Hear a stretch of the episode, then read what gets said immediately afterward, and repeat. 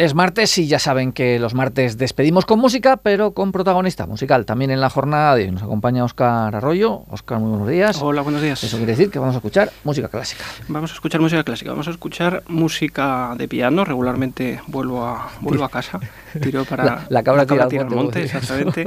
y yo tiro al piano. En este caso, algo un poco particular, aunque es repertorio de piano y además magnífico repertorio pianístico, pero un tanto original. Creo que hasta ahora no habíamos escuchado música de este tipo. Vamos a escuchar música para piano a cuatro manos. Eh, como un piano es suficientemente ancho como para que se sienten dos pianistas, incluso tres. Hay veces que hay... ¿Los hay a seis manos? Sí, sí, hay obras a seis manos. También algún día traeremos algo a seis manos. Lo que pasa es que, bueno, algunos somos un poco...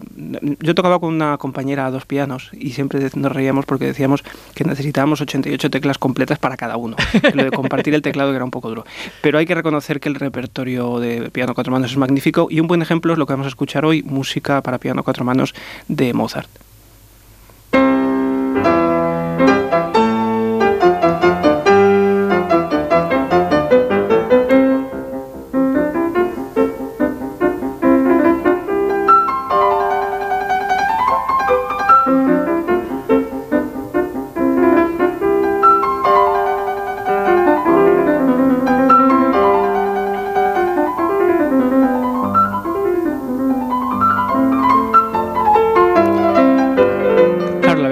Tener ocho manos es poder abarcar todo el teclado y, crear texturas que sería imposible, lógicamente, hacer. Bueno, aunque con dos manos también a veces se hacen cosas un tanto increíbles, pero desde luego el, poder, el poder distribuir eh, de forma heterogénea registros extremos, centrales, y aparte de la, de la cuestión mozartiana que él siempre le gustaba tanto de experimentar, ¿no? de jugar, de disfrutar con el piano. Eh, hay que pensar que su padre, desde que él tenía, desde que era bien pequeño, pues yo creo que con tres años y hasta los siete, los diez, los doce les llevaba por las cortes europeas y claro, hacían este tipo de música, música recreativa y eso él lo llevó siempre a gala y compuso, compuso mucha música de este tipo, ¿no? Para, para su propia diversión y de propios y extraños. Eh, o sea, se consume se, se, compone específicamente para cuatro manos. Sí, sí, para ¿O cuatro hay piezas normales que también se tocan a cuatro manos. A veces se hacen arreglos. Luego en el, en el romanticismo, en los, en los siglos siguientes, se puso de moda o fue costumbre adaptar pues, por ejemplo, obras sinfónicas o obras que no se podían tocar en el piano por su instrumentación o por sus características, para, para poderlo interpretar en salones y demás. Eso sí que se hizo esas adaptaciones, pero este, en estas, esta música, estas obras, estas sonatas están escritas específicamente para piano cuatro manos.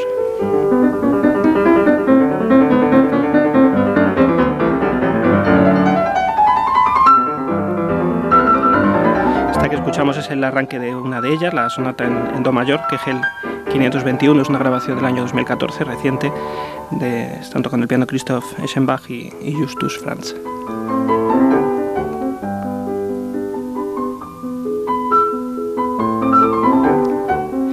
Vamos a escuchar otro ejemplo de estas, de estas sonatas. Eh, Mozart escribió eh, cinco sonatas para piano cuatro manos, aparte de las 20 que escribió para piano solo, y algunas piezas sueltas para piano cuatro manos. Vamos a escuchar el arranque maravilloso, lento, en ese carácter dramático que nos recuerda un poco a la obertura de Don Giovanni, eh, de la sonata en Fa mayor, que es el 497. Este, este ambiente dramático y súper íntimo y tremendamente emocionante.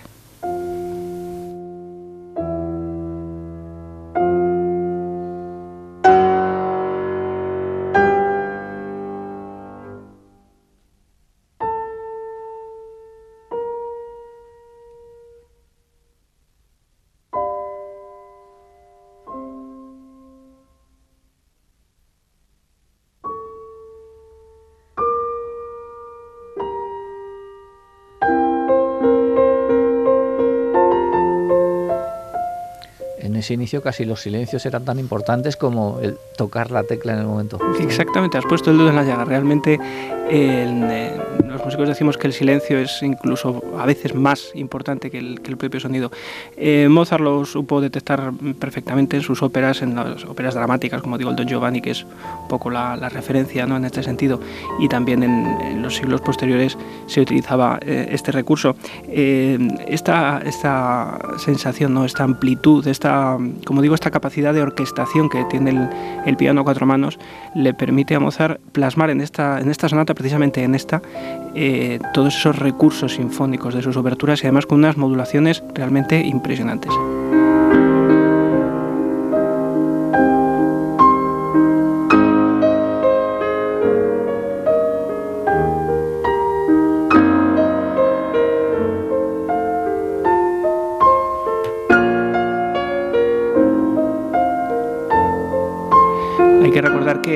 Cosa en la que Mozart se encontraba muy cómodo, lo hemos dicho más veces, es la ópera. Eh, la ópera es lo que él lo mismo reconocía, lo que se movía como pez del agua y gran parte de su repertorio mm, trasluce esa escritura operística.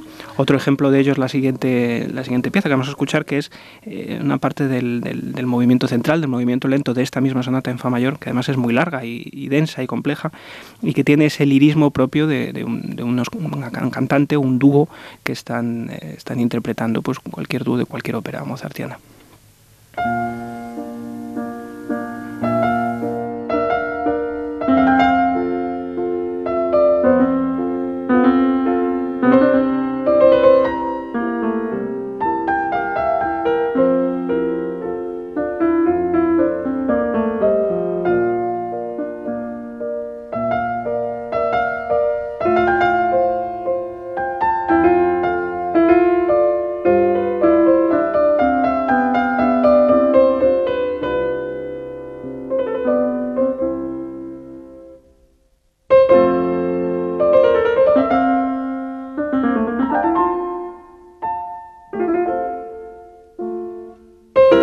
Escuchamos perfectamente dialogar, como ha respondido el agudo, el grave, como si fuera el personaje femenino, el, tenor, la soprano.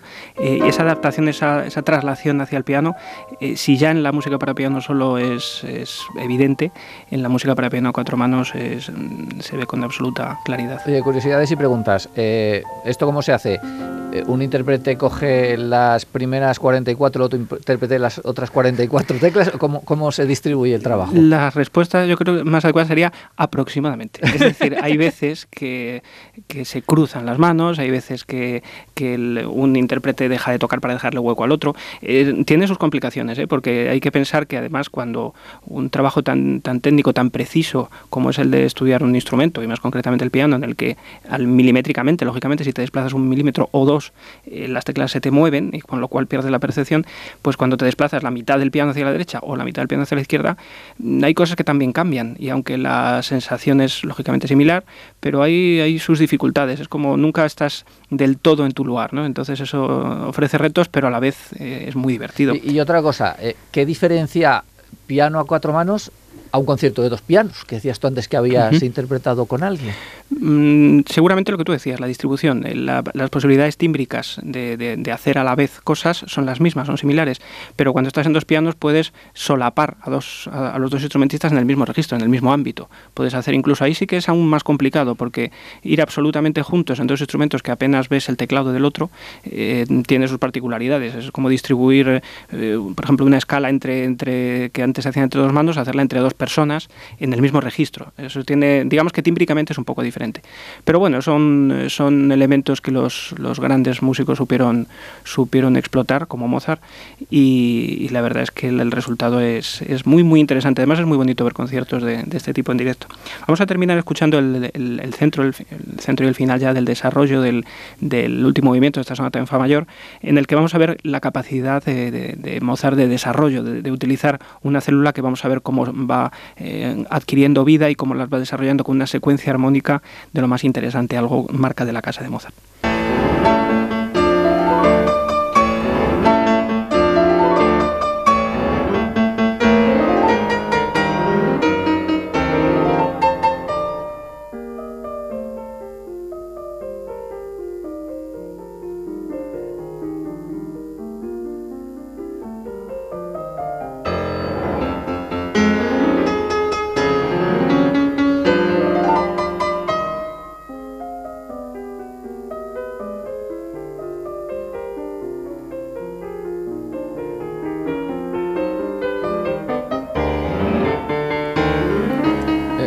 Eh, de Mozart, eh, ¿todos los compositores han compuesto para piano a cuatro manos o no? Es, una No, no, no. De hecho, por ejemplo, el, caso a lo mejor más sorprendente es el propio Chopin, que es el, paradigma del músico para piano, pero no tiene nada para piano a cuatro manos. Bueno, lo digo tangentemente, creo que no, realmente tendrá algún arreglo o algo, pero creo que no.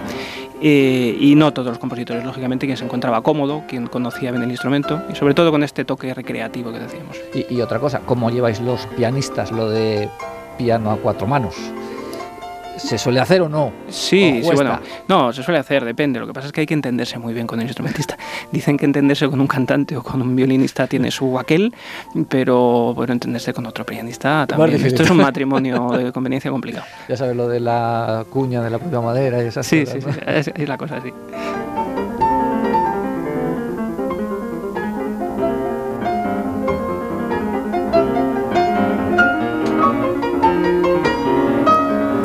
Pues si te parece nos despedimos con esta pieza. Recuérdanos pues- quiénes son los que perpetran, los intérpretes. Pues Eschenbach, Christopher Eschenbach, además es una grabación muy sencilla de encontrar en, plataformas de música en streaming y Justus Franz. La música para piano de cuatro manos además está en, diversas plataformas y animo a nuestros oyentes a que se animen y escuchen esta, esta música. Oscar, muchas gracias, hasta la próxima. A vosotros, hasta luego.